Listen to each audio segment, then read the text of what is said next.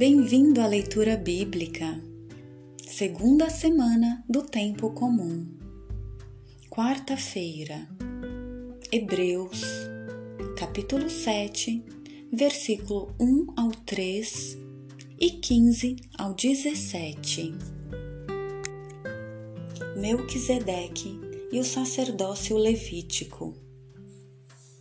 Este Melquisedeque, rei de Salém, sacerdote de Deus Altíssimo, saiu ao encontro de Abraão. Quando este regressava da vitória sobre os reis e o abençoou, Abraão entregou a ele o dízimo de tudo.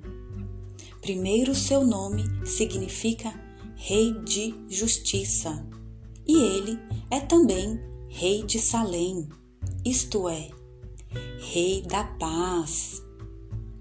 Sem pai, sem mãe, sem genealogia, sem início de dias nem fim da vida. Ele se assemelha ao Filho de Deus e permanece sacerdote para sempre. Tudo isso fica mais evidente ainda quando segundo a semelhança de Melquisedeque, surge outro sacerdote. Não segundo a regra de um mandato humano, mas segundo o poder de uma vida indestrutível. Ele, com efeito, recebe este testemunho: Tu és sacerdote para sempre, segundo a ordem de Melquisedeque. Samuel 1, capítulo 17, versículo 32 ao 33, versículo 37 e versículo 40 ao 51. Davi e Golias.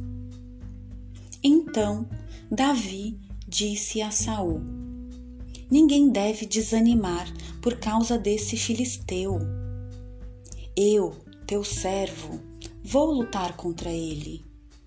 Mas Saul ponderou a Davi: Não és capaz de enfrentar esse filisteu. Tu és ainda um menino, e ele um homem de guerra, desde a sua juventude. E Davi ainda acrescentou: O Senhor me livrou das garras do leão e do urso. Ele me salvará também das mãos desse filisteu.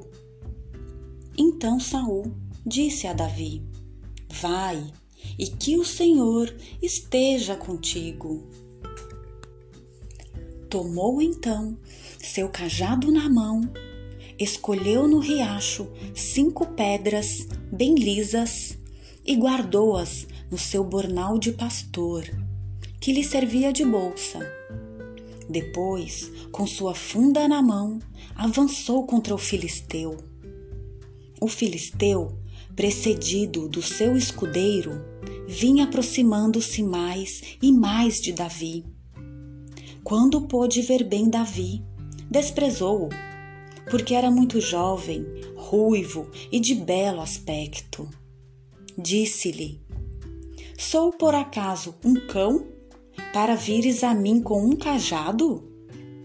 E amaldiçoou Davi em nome de seus deuses.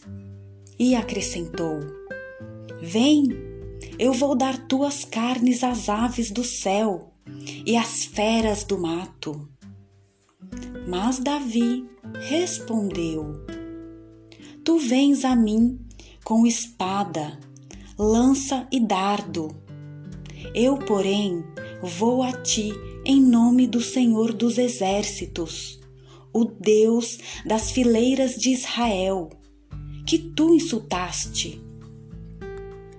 Hoje mesmo o Senhor te entregará em minhas mãos, e eu te abaterei e te cortarei a cabeça, e darei o teu cadáver e os cadáveres do exército dos filisteus, as aves do céu e as feras da terra. para que toda a terra saiba que há um Deus em Israel. E toda essa assembleia aqui vai saber que não é pela espada nem pela lança que o Senhor salva, pois a guerra pertence ao Senhor e ele vos entregará em nossas mãos. Logo que o filisteu se ergueu e marchou em direção a Davi, este saiu prontamente correndo para enfrentar o filisteu. Davi meteu a mão no bornal, apanhou uma pedra e arremessou-a com a funda, atingindo o filisteu na fronte. Pedra se encravou na sua testa e o gigante tombou com o rosto em terra. E assim Davi venceu o filisteu com uma funda e uma pedra. Davi abateu o filisteu e o matou, sem ter espada na mão. Em seguida, correu para o filisteu, parou perto dele, arrancou-lhe a espada da bainha e acabou de matá-lo, cortando-lhe a cabeça. Vendo morto seu guerreiro mais valente, os filisteus fugiram. Marcos, capítulo 3, versículo 1 ao 6. A mão seca curada no sábado. Marcos, capítulo 3, versículo 1 ao 6 a mão seca curada no sábado. Jesus entrou outra vez na sinagoga e lá estava um homem que tinha a mão seca. Eles observavam se o curaria em dia de sábado, a fim de acusá-lo. Jesus disse ao homem da mão seca: Levanta-te, vem para o meio. E perguntou-lhes: é permitido, em dia de sábado, fazer o bem ou fazer o mal?